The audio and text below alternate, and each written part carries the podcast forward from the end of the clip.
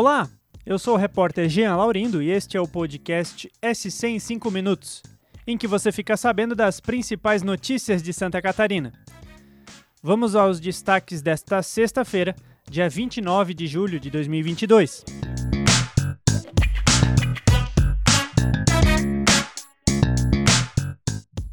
Uma das principais notícias de hoje é a confirmação da primeira morte por varíola dos macacos no Brasil. O óbito foi registrado em Uberlândia, Minas Gerais, e o paciente era um homem com baixa imunidade.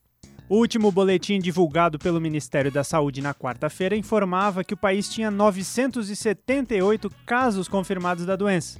Esses pacientes estão em 15 estados diferentes e no Distrito Federal. Em Santa Catarina, seis notificações foram registradas. O estado já tem transmissão local da varíola dos macacos, o que significa que não é mais conhecida a origem da infecção. O caso mais recente confirmado em Santa Catarina é de um morador de Florianópolis que não tinha histórico de viagens. E hoje foram divulgados dados de geração de empregos no país. Santa Catarina foi o quinto estado do Brasil que mais criou vagas no primeiro semestre de 2022.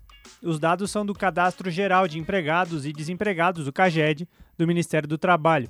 O desempenho do estado fica atrás de São Paulo, Minas Gerais, Rio de Janeiro e Paraná. A cidade que mais contratou entre janeiro e junho foi Blumenau, com um saldo positivo de 6.570 vagas. Já a que mais demitiu foi Bombinhas, com um saldo negativo de 913 vagas. O ranking das cidades que mais contrataram e mais demitiram neste ano em Santa Catarina está no nsctotal.com.br.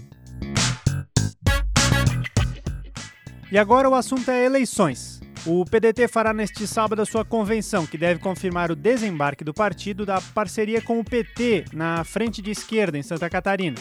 O PDT deve anunciar a candidatura de Jorge Boeira a governador do estado.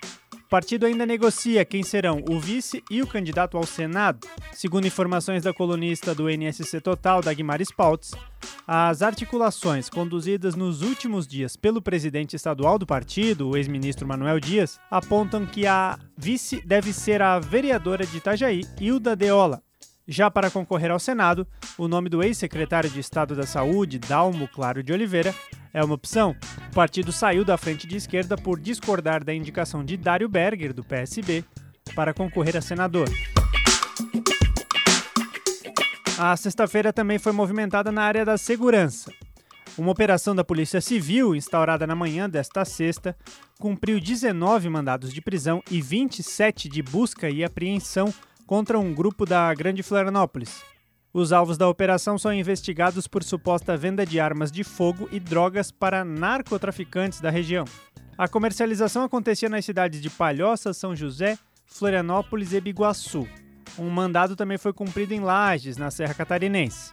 Segundo o delegado responsável, Antônio Joca, há quatro meses um dos fornecedores do grupo, com mandado de prisão no Mato Grosso do Sul, foi preso em Santa Catarina. Foi por meio dele que ocorreu a descoberta da rede de venda ilegal de armas na região. E para fechar a semana, uma notícia sobre a alta dos combustíveis. O preço do diesel não deve cair, pelo menos até o final do ano no Brasil. A afirmação foi feita nesta sexta pelo diretor de comercialização e logística da Petrobras, Cláudio Mastella. O motivo seria o cenário de problemas na oferta e a proximidade com o inverno no hemisfério norte. Nas últimas semanas, a empresa reduziu duas vezes o preço da gasolina, que já vinha sendo fortemente impactado pelos cortes de impostos aprovados pelo Congresso. O diesel, por outro lado, já tinha impostos federais zerados e ICMS abaixo do teto estabelecido. Por conta disso, até agora não houve redução nas bombas.